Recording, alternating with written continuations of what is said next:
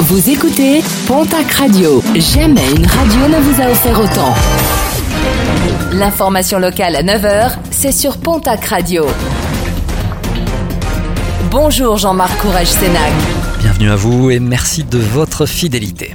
Nos confrères de la Nouvelle République des Pyrénées s'intéressent ce mercredi au démantèlement d'un réseau de trafic de stupéfiants, quartier Solazur à Tarbes et dont je vous parlais déjà lundi.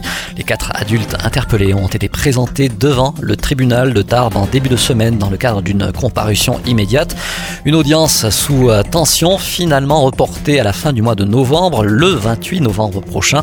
En attendant leur procès, ils ont été maintenus en détention. Un accident de bus déploré hier matin dans les Landes, un car scolaire percuté sur la route entre Samadette et Agetmo par un poids lourd. Le rétroviseur du bus a été détruit dans le choc, tout comme plusieurs vitres du véhicule. Un poids lourd qui ne s'est pas arrêté. Pas de blessés, mais des enfants choqués par l'accident et pris en charge par notre bus. Une enquête a été ouverte pour retrouver le conducteur du camion.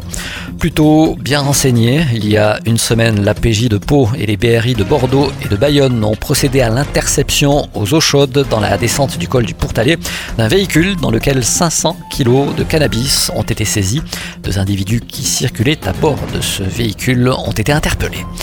Les stations de ski commencent à dévoiler leur date d'ouverture. Cotteret, dans les Hautes-Pyrénées, compte ouvrir en premier. Ce sera à la fin du mois de novembre, le 26 novembre. Si et seulement si l'enneigement le permet.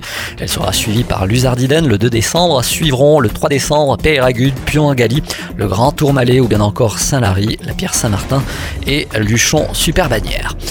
Et puis l'extension de la route forestière de Mourles à Lourdes, un chantier de plus de 6 mois et qui s'élève à plus de 500 000 euros.